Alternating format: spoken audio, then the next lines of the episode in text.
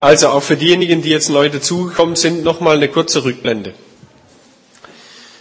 Ich glaube, gerade ähm, mit Blick auf unsere Wirklichkeit und mit Blick auf die Sendschreiben in der Offenbarung, sagen zu können, dass die Alternative Neubau oder Umbau sich in der Weise eigentlich nicht stellt. Ähm, es gibt zum Beispiel Ephesus, Smyrna, Pergamon und so weiter. Es gibt Gemeinden. Gemeinden, die Gemeinde Jesu sind. Sie sind es. Er hält sie in der Hand. Auch wenn man bei einer Gemeinde wie Laodicea eben nur noch etwas zu tadeln hat und sagen muss, du hast ein wahnsinniges Selbstvertrauen und großes Selbstbewusstsein, hast aber eine völlig verzerrte Selbstwahrnehmung. Dass nämlich das, was du für gut findest, im tiefsten Grund erbärmliche Armut ist. Trotzdem ist diese Gemeinde Gemeinde Jesu. Es gibt also Gemeinden, die Gemeinde Jesu sind, die er in der Hand hält, aber die durchaus, fünf von sieben auf jeden Fall, in eine falsche Richtung marschieren. Und zwar an markanten Punkten, nicht an irgendwelchen Formfragen. Bei keiner Gemeinde geht es um irgendeine Formfrage. Sie marschieren in die falsche Richtung, aber bekommen alle die Chance zur Umkehr. Das Potenzial, umkehren zu können, Veränderung durchzuführen, ist scheinbar vorhanden. Das letzte Wort über die Lebenswirklichkeit von Gemeinden hat Jesus. Und nicht das Heer potenziell unzufriedener Gemeindeglieder. Es scheint mir auch sehr wichtig zu sein, eben von Christus als der Folie her eine Gemeinde zu betrachten. Er ist das Raster, an dem letztlich Gemeinde beurteilt werden muss und nicht meine vorfindliche Erfahrungswirklichkeit einer Gemeinde. Da kann es ja endlose Diskussionen geben über die Liedwahl im Gottesdienst. Ob nun mehr junge oder alte Lieder gesungen werden sollten, wie die Musikbegleitung aussieht, ob es nun und wie, in welcher Form einen Begrüßungsdienst gibt, wie die Kinderbetreuung während dem Gottesdienst aussehen soll und so weiter. Die Folie, die wir zunächst anlegen müssen, ob eine Gemeinde verändert, umgebaut und in welche Richtung umgebaut werden muss und wo Gemeinde einfach vielleicht gar keine Chance mehr hat, weil sie die Chance zur Umkehr verpasst hat, das müssen wir von Christus her beurteilen. Und das müssen wir aber schon tun. Es nimmt uns niemand ab. Der höre, was der Geist den Gemeinden sagt, und der Geist Gottes ist nun mal tatsächlich, wenn ich Jesus in Johannes 14 bis 16 richtig verstehe, an die Heilige Schrift gebunden. In der Heiligen Schrift erhalten wir das Bild von Christus, das uns letztlich hilft, Gemeinde zu entwickeln, zu gestalten. Das erhalten wir nicht vom Kontext her. Das erhalten wir auch nicht von eigenen Meinungen oder überkommenen Meinungen, wenn wir sie auch noch so festhalten, als das, was doch in der Bibel steht. Dem bin ich jetzt in meiner Pastorenlaufbahn unglaublich häufig begegnet. Dass es eine unglaublich massive Verwechslung gibt von scheinbaren christlichen Wahrheiten und dem, was in der Heiligen Schrift steht.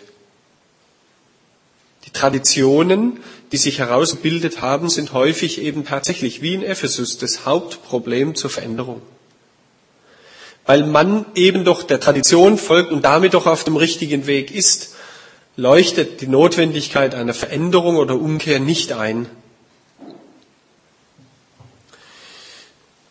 Und ich glaube, im Blick auf Veränderung, da machen wir uns hoffentlich nichts vor, ist keiner von uns letztlich ein Held. Wenn Sie ein bis zweimal im Tag die Gewohnheit haben, die Zähne zu putzen, und bei einem Zahnarztbesuch schonungslos von ihrem Zahnarzt ihres Vertrauens gesagt bekommen, bei diesem steinbruchähnlichen Gebilde sollten wir auf fünfmal am Tag Zähneputzen umsteigen. Dann ist die Hürde enorm groß, allein so eine alltägliche Handhabung zu verändern. Es gibt zwei Möglichkeiten. Entweder wir suchen einen anderen Zahnarzt, bis endlich einer zufrieden ist mit dem, wie wir es tun. Oder, und jetzt haben wir innerlich zwei Schaltgrößen, wie wir mit in Balance kommen, wenn so eine Aufforderung zur Veränderung da ist. Entweder wir passen uns unsere Meinung der Neuen an, also die Einstellung muss sich verändern, oder wir fangen übers Verhalten an. Ich mache das jetzt einfach mal, weil der das gesagt hat. Also von Verhaltensveränderung kann sich eine Einstellung verändern und umgekehrt von einer Einstellungsveränderung kann sich das Verhalten verändern. Beides ist möglich. Aber beides hat das Hindernis unserer, unseres Beharrungsvermögens. Man könnte physikalisch argumentieren, die Trägheit der Masse steht uns hier im Weg. Weil ich es doch immer schon so gemacht habe und bisher ging es ja auch einigermaßen mit den Zahnschmerzen so, dass es erträglich war. Warum denn etwas verändern?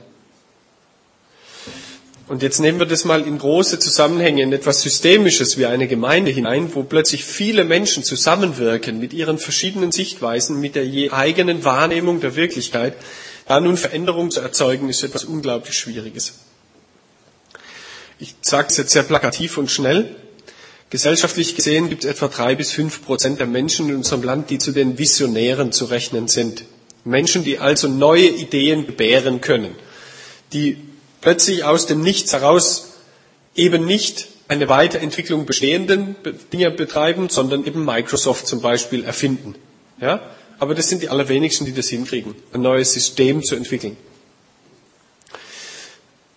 Dann gibt es fünf bis zehn Prozent. Das ist sehr unterschiedlich, je nachdem, wo man sich auch befindet, ob es eher im städtischen oder ländlichen Raum ist.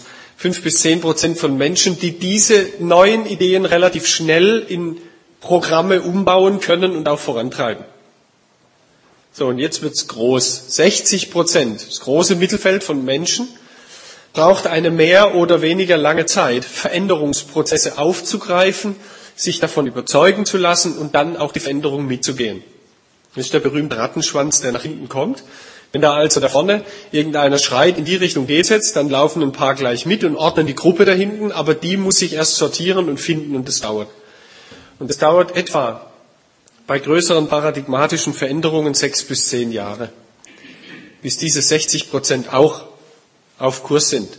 Das sind die vorne, die Visionäre, natürlich schon wieder drei Ecken weiter. Wehe dem, der Visionär ist und nicht eine hohe, ein hohes Maß an Frustrationstoleranz erlernt hat. Das ist dann furchtbar schwierig. Und dann gibt's noch circa 20 Prozent in der Gesellschaft, die würde man zu den Menschen mit faschistoiden Tendenzen rechnen. Also Menschen, die die Mauer in Berlin gern wieder aufbauen würden. Vorher war doch auch nicht alles schlecht. Ja, die eher das Rad der Geschichte zurückdrehen wollen. Jetzt weiß ich nicht, aus was für eine Gemeinde jeder Einzelne hier kommt. Es soll durchaus evangelikalen Gemeinden geben, die sich vor allem aus diesem letzten 20 Prozent Eck ihre Gemeindemitglieder rekrutieren.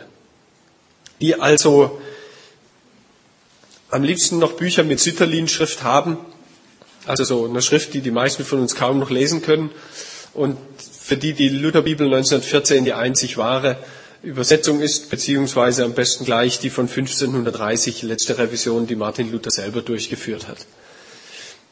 Dann ist natürlich Veränderung sehr schwierig und wer also ich glaube wirklich, dass man sich hier selber keinen Gefallen tut, wenn man eine Gemeinde, die Veränderungen gegenüber resistent wirkt, verändern will.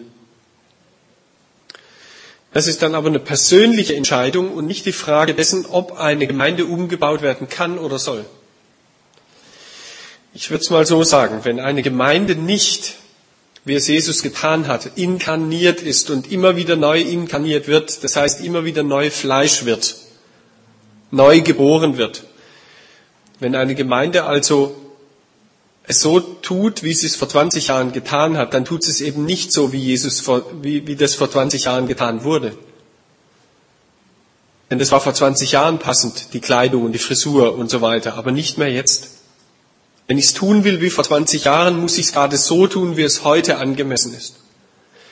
Und wir sind erstaunt und erfreut über viel Dynamik, die momentan spürbar ist, dass an ganz verschiedenen Ecken gleichzeitig scheinbar wie so ein Weizenkorn in die Erde gefallen ist und anfängt aufzukeimen und nach dieser gesellschaftlichen Relevanz von Gemeinde fragt.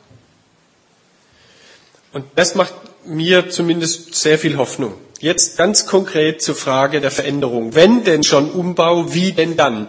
Sie können ja nicht alle darauf hoffen, dass Sie so einen tollen Kassenbericht erleben und so einen Mensch neben sich haben, der dann eine schlaflose Nacht kriegt, bloß weil Sie eine Frage stellen und dass ein Bürgermeister aus dem Amtszimmer kommt und den Gemeindeleiter bei Ihnen so auf die Spur bringt. Was kann man denn aber tun? Was für Faktoren gibt es? Ähm, ein paar ganz einfache Skizzen. Eine Gemeinde braucht es, was jeder Veränderungsprozess braucht, wenn sie verändert werden will und soll. Sie muss sich erstens klar sein über ihren Standort. Wo stehe ich denn? Die eigene Identität, wie sie da ist, ins Blickfeld nehmen. Das zweite, ein Blickfeld weiter eröffnen dann für mein Umfeld. Also nicht nur wissen, was für ein Baum steht da im Garten, sondern in welchem Garten steht er denn? Hat der an dem Platz genügend Sonne und so weiter? Und das Dritte, ich brauche konkrete Ziele, wo ich hin will. Hätte ich heute Morgen meinem Navigationsgerät gesagt, ich will Richtung Süddeutschland oder Richtung Norddeutschland oder wo auch immer hin, ich wäre nirgends angekommen, zumindest nicht hier. Wenn ich kein Ziel habe, das ich konkret verfolge, werde ich irgendwo landen, aber garantiert nicht dort, wo ich hin möchte. Jede Wanderung, jeder Urlaub, alle Planung, egal welcher Art, geht schief, wenn ich kein konkretes Ziel habe. Wo fahrt ihr dieses Jahr in Urlaub hin? Weg.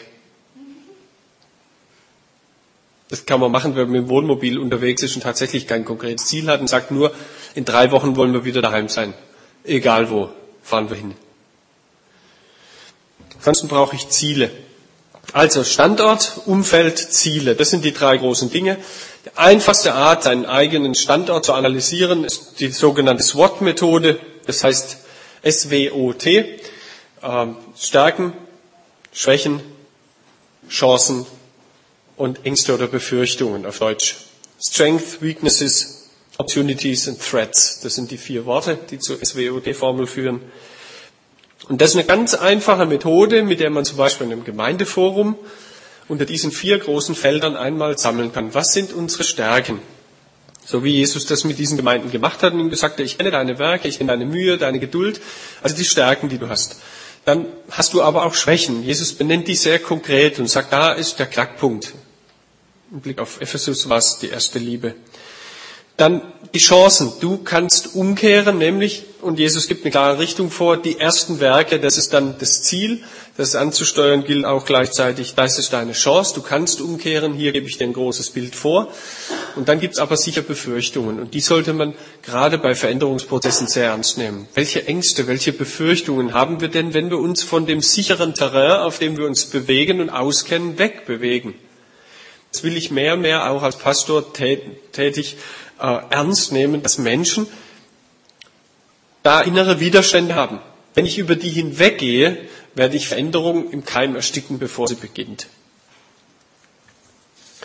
Wenn jemand einen Veränderungsprozess bewirken will, dann braucht er vier Dinge, nämlich, das will jeder von demjenigen, der leitet, er sollte Persönlichkeits-, Handlungssystem und Sozialkompetenz besitzen. Oder in einfachen Vokabeln gesagt, Vorbild sein, Sicherheit vermitteln, Orientierung geben und Unterstützung geben können.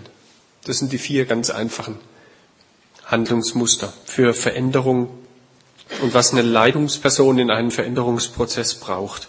Vorbild heißt, wenn man so will, ich muss so eine Art Selbstdarstellungsfähigkeit haben. Ich muss mich auf die Bühne wagen. Ich muss mich zeigen können, transparent leben. Die Gefahr ist dabei, eine Profilneurose zu entwickeln. Wenn ich Sicherheit vermitteln will, heißt es nichts anderes wie ich bin bereit, Verantwortung zu übernehmen, eine Tugend oder eine Fähigkeit, die heute in unserer Gesellschaft systematisch in den letzten zehn Jahren zerstört wurde.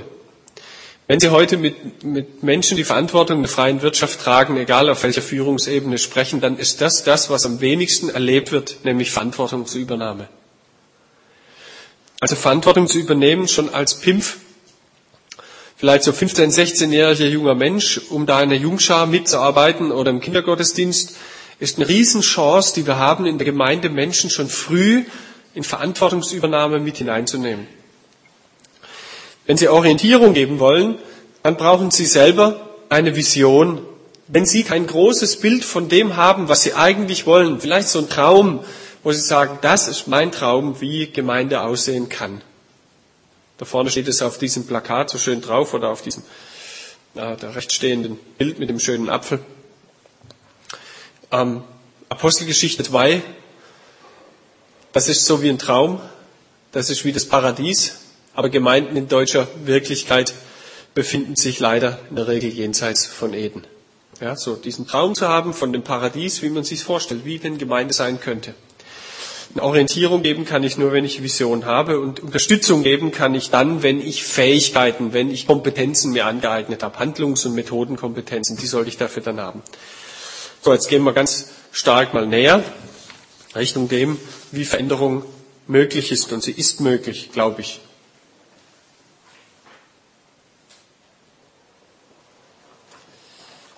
Veränderung ist möglich. Ich lese es nochmal vor, ist glaube ich immer noch schlecht sichtbar. Gell? Also, Veränderung ist möglich, wenn wir wissen, was wir wollen.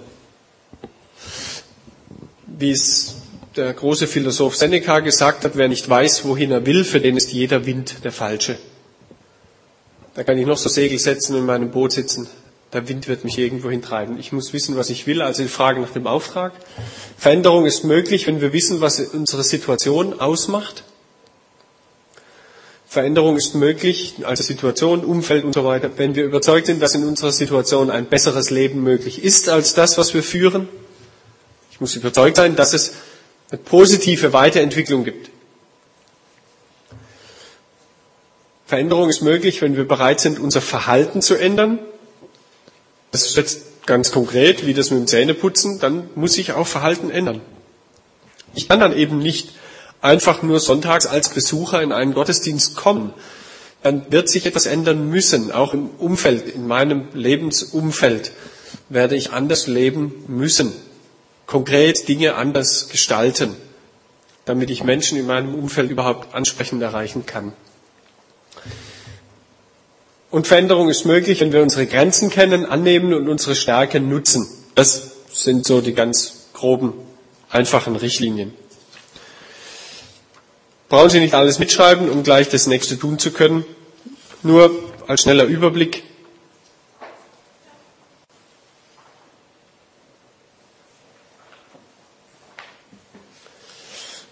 Alle fünf Faktoren, die Veränderung im Wege stehen, die sind die Links, nämlich unterschiedliche Informationsstand, Kommunikationsprobleme, unterschiedliche Interessen und Bedürfnisse, unterschiedliche Sichtweisen und Beziehungsprobleme. Das sind die fünf Hemmnisse für Veränderung. Ich erlebe, weil ich nebenbei zum Teil auch noch Gemeindeberatungen mache, vor allem die letzte Ebene als die eigentlich hemmende heutzutage, Beziehungsprobleme. Ich habe alle möglichen Beratungen gemacht die vergangenen Jahre. Ich mache jetzt fast nur noch Konfliktberatungen und zwar auf der persönlichen Ebene, die dann meistens aber eine ganze Gemeinde vergiften. Hat mit einer wachsenden Beziehungsunfähigkeit überhaupt in unserer Gesellschaft zu tun. Da können wir jetzt nicht näher drauf eingehen. Aber es sind Probleme, die dann scheinbar auch am schwierigsten zu lösen oder überhaupt in den Griff zu kriegen sind. Informations Themen kann man relativ leicht steuern. Es nimmt also von der Dramatik von oben nach unten zu, würde ich sagen, oder auch von der Schwierigkeit. Aber alle fünf Hemmnisse tauchen in allen vier Phasen von Veränderungsprozessen auf. Das sind die vier Phasen, die jeder Veränderungsprozess hat, nämlich Widerständen Zeit geben. Gerade bei diesem einen Projekt, das ich Ihnen geschildert habe, haben manche gedacht, hey, wir informieren die Gemeinde, was wir als Gemeindeleitung und so gedacht haben, und dann stimmen die ab und dann läuft's. Es hat aber einen relativ langen, ein Vierteljahr dauernden Gesprächsprozess gebraucht, damit die Widerstände benannt werden konnten und dann, wenn sie ausgesprochen sind, kann man auch damit umgehen. Also Widerständen Zeit geben, Widerstände als Wegweiser ernst nehmen, Widerstände begrüßen sogar, das wäre das Dritte. Weil in den Widerständen, ich sag mal aus, der, aus, der, aus einer speziellen Richtung der Psychotherapie, gibt es den Grundsatz, wo der Widerstand ist, da ist auch der Weg. Ja, da wo der Widerstand ist, ist normalerweise auch die Lösung zu finden. Für den Widerstand und für die Veränderung. Und das vierte, Widerstände durch Kompromisse integrieren.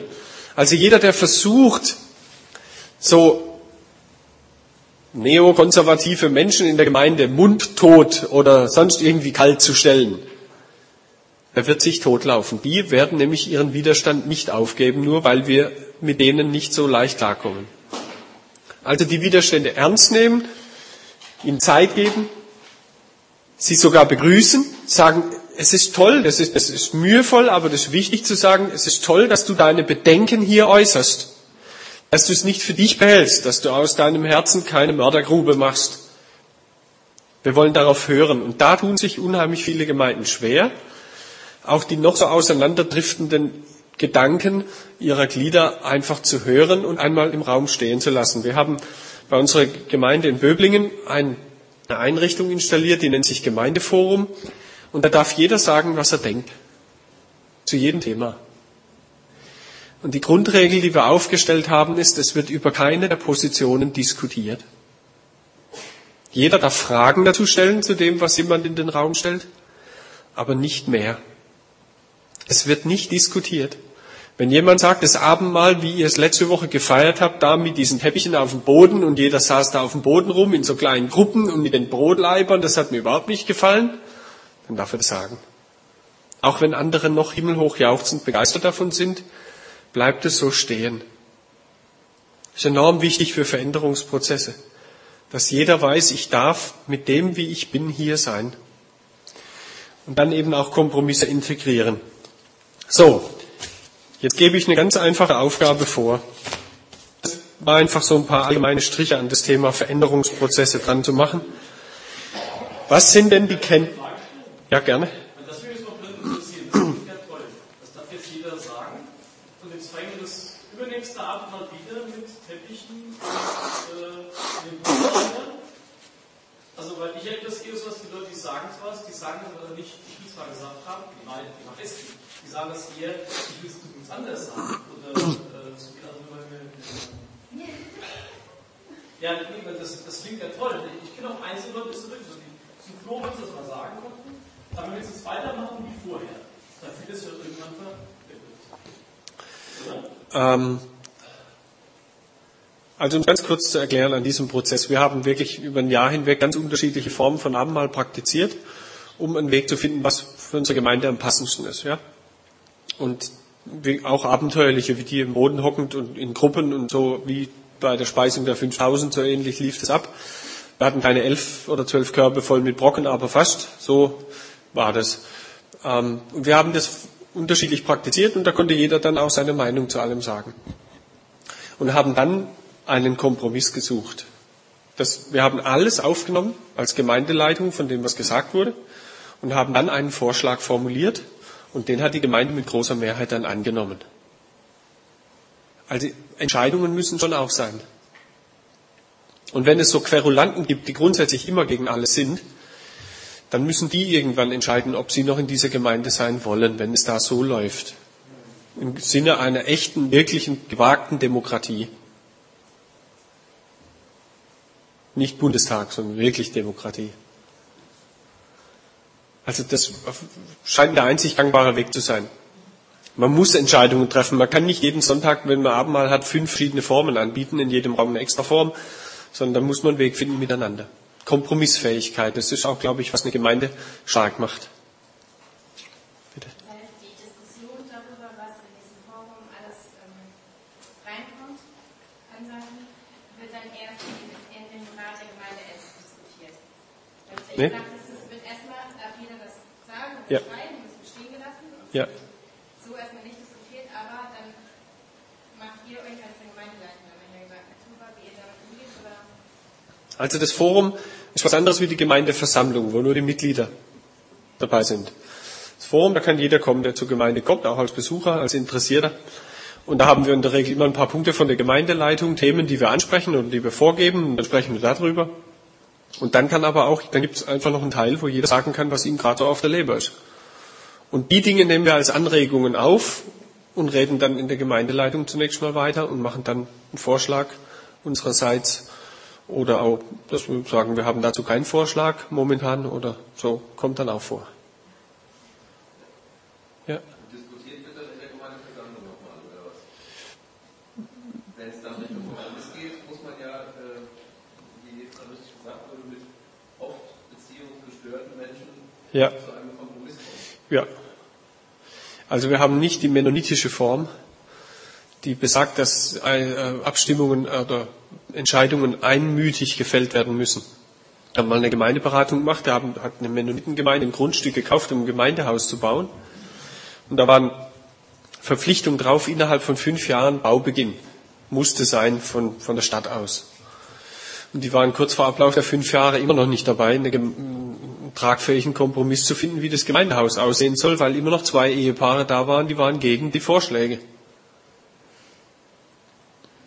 dann musste das Grundstück eben zurückgegeben werden. Das halte ich für einen Irrsinn. Weil ich kann nicht so lange diese zwei Ehepaare emotional, sage ich mal, fast einer Vergewaltigung unterziehen und sie so lange emotional durchkneten, bis sie auch Ja sagen. Das finde ich furchtbar. Das, das, das halte ich auch nicht für von der Bibel her gerechtfertigt. In der Bibel gab es durchaus Abstimmungen. Nur so eine kleine Anmerkung, ich habe mich damit länger beschäftigt. Die Gabe, die in dir ist, durch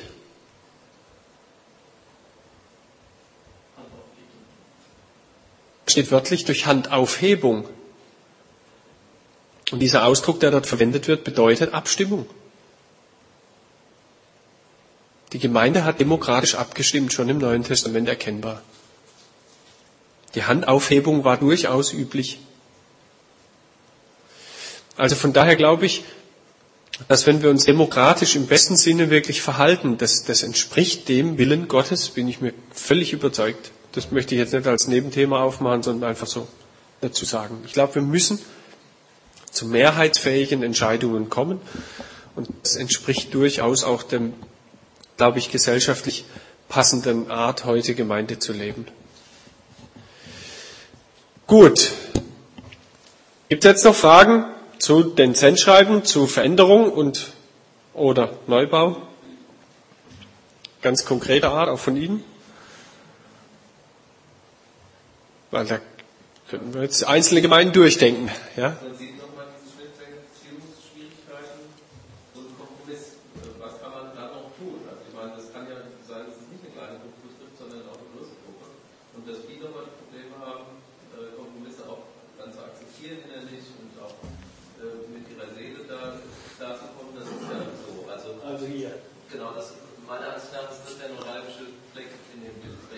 Das Schwierigste, ja. Was ist denn jetzt ein lebensfähiger Kompromiss, der, der passt, den alle mittragen können? Obwohl sie menschlich vielleicht gar nicht miteinander können. Soll es ja in der Gemeinde geben. Denn die Grundlage unserer Beziehung ist nicht Sympathie und Antipathie, sondern Liebe. Das ist was anderes. Das ist zum Beispiel auf einem Weg zu einer Veränderung einer, einer Gemeinde aus meiner Sicht immer ein Thema, das dran ist, das zu vertiefen, dass derjenige, der auf Sympathie eine Gemeinde aufbauen will, sie zerstört. Da hat Dietrich Bonhoeffer wunderbare Dinge geschrieben im gemeinsamen Leben. Ich habe mal sehr provokativ eine Predigt auch so angefangen und habe gesagt, ein Großteil der Leute, die hier in meiner Gemeinde sitzen, sind mir nicht sympathisch. Kann man eigentlich gleich Amen sagen und gehen, oder? Oder sonst einen anderen Kündigungsgrund suchen. Aber deshalb war mir wichtig, das deutlich zu machen.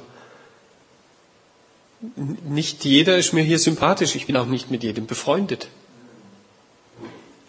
Und die Grundlage unserer Beziehung ist eine andere. Wir haben eine Beziehung über und durch Jesus Christus.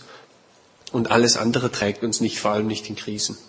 Und ich glaube, diesen Unterschied zwischen Liebe und Sympathie deutlich zu machen, also zwischen dem, was wir Eros nennen, was eine wichtige Rolle im Leben spielt, alles was mit Anziehung von anderen Menschen, ob es die Nase ist oder die Art, wie der singt und was auch immer.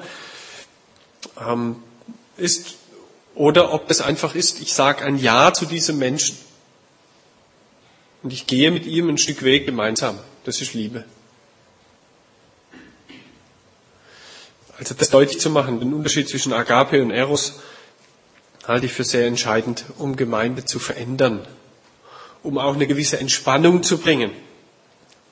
Gerade wenn Kompromisse gesucht werden, ist ja bei Gemeinden noch stärker der Reflex wie bei sonstigen Menschen, sage ich mal. Menschen in Gemeinden haben diesen Reflex so in sich. Wir müssen uns doch alle mögen oder sympathisch sein. Nee, müssen wir nicht. Es muss auch niemand gefallen, wie ich zum Beispiel einen Abend im Teenie-Kreis gestalte. Es muss niemand gefallen von den Leuten, die im Seniorenkreis sind. Die dürfen sogar den Kopf schütteln. So, also ich, ich glaube, den Unterschied muss man im Auge behalten, sonst überfordert man sich und andere dauernd. Offenbarung 3, Vers 1 bis 6, das ist Ihre Vorgabe. Ich würde vorschlagen, so drei bis vier kleinere Gruppen zu bilden und versuchen Sie mal aus diesem Abschnitt heraus die Kennzeichen einer lebendigen Gemeinde herauszuarbeiten.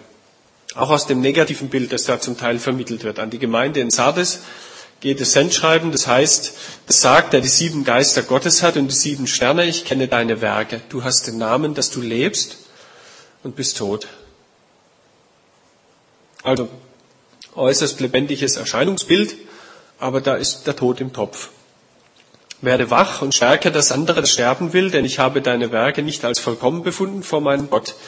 So denke nun daran, wie du empfangen und gehört hast, und halte es fest und tue Buße. Wenn du aber nicht wachen wirst, werde ich kommen wie ein Dieb, und du wirst nicht wissen, zu welcher Stunde ich über dich kommen werde.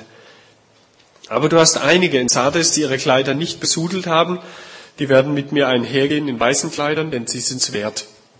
Wer überwindet, der soll mit weißen Kleidern angetan werden, und ich werde seinen Namen nicht austilgen aus dem Buch des Lebens. Und ich will seinen Namen bekennen vor meinem Vater und vor seinen Engeln. Wer Ohren hat, der höre, was der Geist den Gemeinden sagt. Offenbarung 3, Vers 1 bis 6. Versuchen Sie einfach mal drei, vier, fünf Kriterien aufzustellen, wo Sie sagen würden, das sind die Kennzeichen einer lebendigen Gemeinde und damit sowas wie eine Zielvorgabe, ein Bild, eine Vision, in welche Richtung Gemeinde umgebaut werden muss weil ich glaube, dass dieses Bild von Sardes heute vielen unserer Gemeinden in Deutschland entspricht. Du hast den Namen, dass du lebst, da gibt es eine Organisation, da gibt es einen eingetragenen Verein, da gibt es Veranstaltungen aller Art, aber es kann sein, dass da mehr Tod hinter dieser lebendigen Fassade lauert, wie uns vielleicht lieb wäre. Aber nur nebenbei, Tod ist Gott ja kein Problem, zum Glück. Auch da ist Neubau oder nicht unbedingt notwendig. Auch da kann Neuleben, Auferstehung Wirklichkeit werden. Wir haben das ja heute Morgen gehört von der von dem Again, von diesem Aufstehen, von diesem Aufrichten, das Gott geben will. Also, ein paar Minuten, Viertelstunde, versuchen Sie einfach mal ein paar Kriterien, immer so drei, vier Leute zusammen mal rauszukriegen. Was sind denn die Kennzeichen einer lebendigen Gemeinde nach dem Sendschreiben an die Gemeinde in Sardes, Offenbarung 3, 1 bis 6? Kennzeichen lebendiger Gemeinde, wohin die Veränderung denn geht, wohin weht der Wind of Change. Bitte, vielleicht einfach so, wie es jetzt geworden ist, was Sie jetzt so haben, einfach mal rauslassen. Wer auch immer anfangen möchte.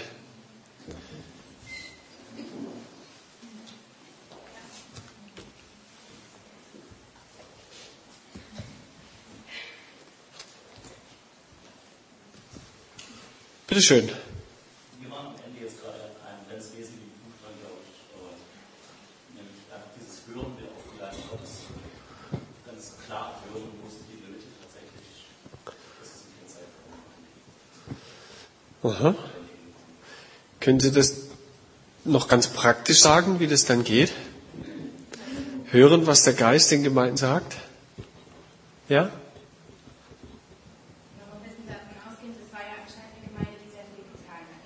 Ja. Und ich dachte vielleicht, dass ich tue das Richtige, aber was wir gesagt haben, auf den Geist und heißt vielleicht zu hören, was sagt uns der Geist wirklich, was wir tun können. Nicht, also echte Taten zu haben. Nicht das, was wir jetzt denken, was in der Reihe ist, wie sich das dann konkret macht auf die Geistesgaben, sehr unterschiedlich. Ob es Eingebungsene Leute, ob das einfach dadurch, dass man auf diesem Forum fragt, was, was glaubt jeder Einzelne und dann zu einem Ding kommt und sagt, äh, dass ich da auf einen Gebet und so weiter.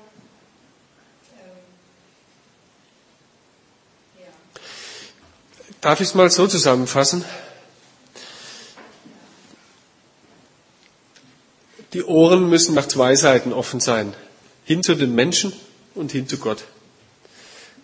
An beiden Stellen muss das Ohr sein. Dann ist eine Gemeinde auf einem Weg oder wird sie lebendig sein können, wenn sie beides hört.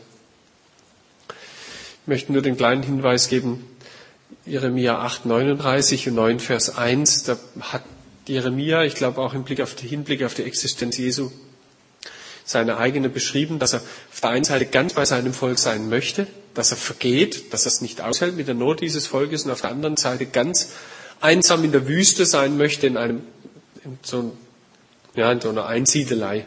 Also ganz weg und nur noch bei Gott. Und ich glaube, das hat, das hat die Existenz Jesu auch ausgemacht, dass er bei den Menschen ganz war, aber auch ganz bei Gott. Hörendes Beten. Und eben nicht, wie wir es vielleicht selber auch erleben, häufig so formelhaftes, immer wiederkehrendes gleiches Gebet.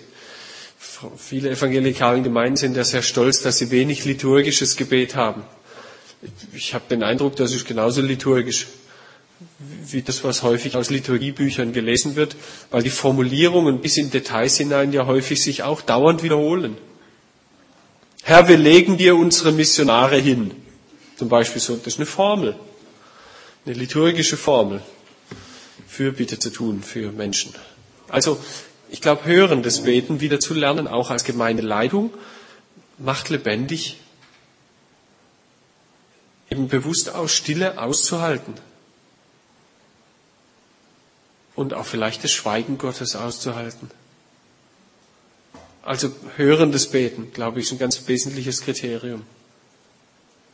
Und da gehört immer dazu für mich, dass die Schrift als Grundlage von Menschen hineingesagt wird in so eine Situation, welches Wort von der Bibel ist jetzt dran, wo der Geist jetzt wieder neu lebendig zu uns spricht. Also das Hörende. Gut. Ich bin zur Korrektur bereit, heißt es ja auch. Gut. Dann Authentizität und Ehrlichkeit. Aha. Das ist so eine Sache. Eine schwierige Übung. Da gibt es eine schöne Geschichte von Adrian Pless, wo er sechs Wochen lang geübt hat. Endlich war er dran, an Ostern durfte er das Zeugnis sagen. Jedes Jahr an Ostern war ein Gemeindeglied dran, eine Erfahrung mit Gott zu berichten. Und ihm kam nichts. Er hat alles Mögliche gemacht, hat dann auch mit einer Büroklammer geübt, ob er nicht doch Berge versetzen könnte im Glauben. Die Büroklammer hat sich trotzdem nicht bewegt auf seinem Tisch. Und schließlich stand er an Ostern vor der Gemeinde und hat genau das erzählt wie jämmerlich seine Versuche waren, irgendeine Erfahrung mit Gott zu produzieren und er hat keine, die er zu erzählen hätte. Er hätte einfach gerade keine Erlebnisse mit Gott.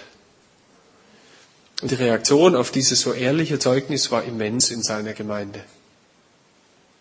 Mehr wie irgendeine schöne Geschichte, die vielleicht weit weg von der Wirklichkeit der anderen ist. Also die Echtheit. So ist mein Leben gerade mit Gott. Oder auch dürftig ist es gerade. Mhm. Authentisch sein, echt sein, wer ich gerade bin. Und nicht irgendeine Rolle einnehmen, von der ich meine, dass ich sein sollte. Also dieses Innen- und Außenbild möglichst konkurrent zu halten. Das ist ja was bei der Gemeinde in Sardes schiefgegangen ist. Dass du den Namen hast, du wirkst völlig anders für das, was du wirklich bist. Gut? Ja.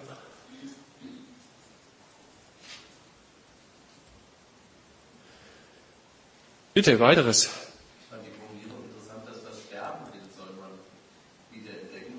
Ähm, in dem Kontext dieser Gemeinde, die ja offensichtlich an Aktivismus ist, äh, ist ja das, was da ständig sterben will, ist ja dann doch, ist ja dann der Geistteil, weil man daran nicht mehr denkt oder das auch nicht mehr wichtig nimmt. Ähm, also so, so interpretiert. Ähm, also dass man, wenn man ständig etwas tut, dann geht es um solche Sachen, die offensichtlich dabei äh, quasi vor die Hunde gehen und man merkt es gar nicht. Mhm. Wie könnte man das nennen? Ja, also das ist was zum Beispiel, ähm, was benediktinische Spiritualität zum Beispiel sehr betont, ist die Achtsamkeit. Also wirklich Acht zu haben. Und eben nicht wie der Elefant über die frisch keimenden kleinen Pflänzlein im Garten drüber wegpoltern, denn da ist vielleicht gerade das Leben, das ich gerade Bahn brechen möchte. Acht zu haben.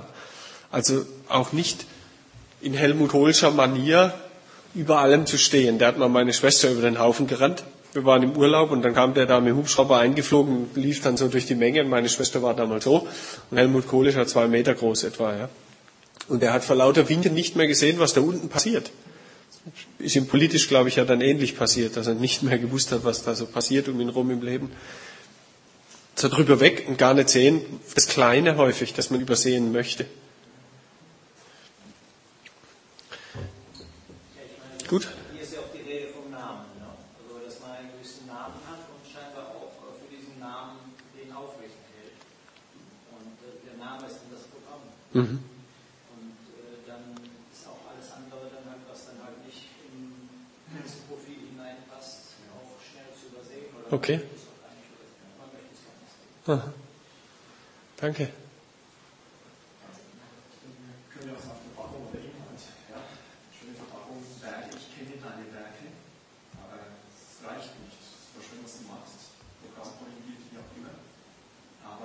Aus welcher Motivation entstehen die Werke? Entstehen sie wirklich aus dem Glauben, aus der Verbindung mit Jesus? Mhm. Die Motivation und auch wieder die Vision. Er sagt, erinnert euch wieder an den Anfang, ne? Ja, auch wieder wie bei Ephesus. Ja, genau. So daraus ist die Gemeinde entstanden. Was war unsere Vision und was ist ihr Weise? Mhm. Ja, das hat aber gesagt, erinnert euch, was ihr, wie ihr es empfangen habt. Also auch da scheint es ja ein bisschen darum zu gehen, dass das am Anfang von außen kam und, das, und die Erneuerung ist auch wieder von außen, also von, von Geist Gottes her wiederkommen. Also muss ich mich erinnern, wie ich das damals überhaupt mitbekommen habe, was ich tun soll. Ich sage es mal ganz einfach. Ich bin nicht durch ein Programm oder ein Projekt zum Glauben gekommen, sondern durch Menschen. So würde ich sagen, dass, dass Menschen zu Menschen kommen. Das steckt für mich da drin. Gott kommt immer durch Menschen zu Menschen. Und eben nicht durch das übernatürliche Wunder, das senkrecht von oben herabstürzt. Das soll es eben vielleicht auch geben, aber das ist die totale Ausnahme. Die Normalität ist, dass Gott durch Menschen zu Menschen kommt. So habt ihr es empfangen. Ihr habt diesen menschlichen, diese Beziehungsebene aus dem Blickfeld verloren. Ich sag mal, es gibt tatsächlich Menschen oder soll Menschen geben, die fünf bis sechs Termine in der Woche in der Gemeinde haben und dadurch fast kaum noch Luft oder Freiraum haben, Menschen in ihrem Umfeld zu begegnen.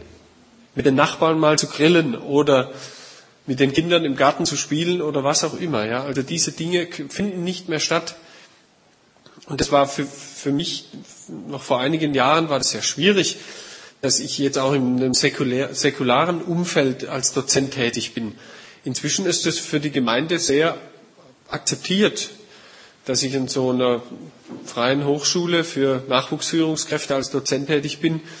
Äh, schätzt die Gemeinde inzwischen, weil sie merkt, es tut ja unserer Gemeinde gut, es tut mir gut und ihnen auch letztlich diesem normalen Umfeld tätig zu sein. Oder wo ich dann gesagt habe, dass ich ab jetzt regelmäßig ins Fitnessstudio gehe, war dann erst geheiligt, als ich dort zum ersten Mal ein Missionsprojekt ausstellen durfte. Also ich bin mit dem Chef dort befreundet und wir haben dann so ein großes Sozialprojekt beworben bei dem Tag der offenen Türen, dafür viel Geld gesammelt dort.